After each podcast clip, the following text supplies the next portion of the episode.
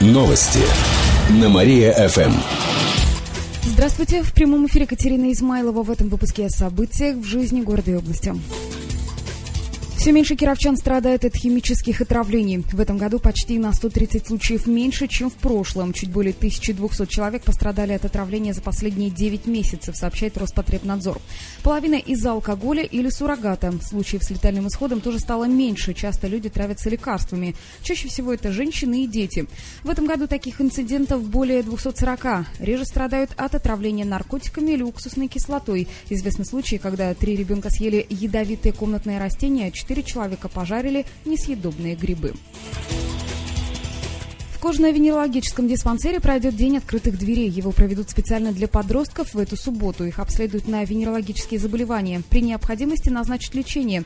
Также подросткам подробно расскажут о мерах профилактики таких болезней. Как сообщает в областном Депздраве, день открытых дверей очень популярен, так как можно получить медпомощь в свободное от учебы время. Подростков будут ждать в кожевен-диспансере в эту субботу с 8 и до 13.30 по адресу Преображенская, 30.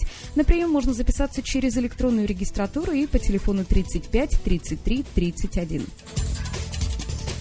Родина впервые проиграла в Швеции. Сейчас кировские хоккеисты находятся там на сборах. Накануне они провели матч с вице-чемпионом Швеции клубом Сендвикен. Их также называют «черными дьяволами». За всю серию товарищеских матчей это было первое поражение Родины. Команда проиграла шведам со счетом 5-10. Это был последний матч на сборах, пояснили в пресс-службе клуба. В конце недели наши хоккеисты вернутся в Киров. Они продолжат готовиться к чемпионату России. Состязание начнется в ноябре. К этому часу у меня все. В студии была Катерина Измайлова. Далее на Мария ФМ. Слушайте утреннее шоу «Жизнь удалась».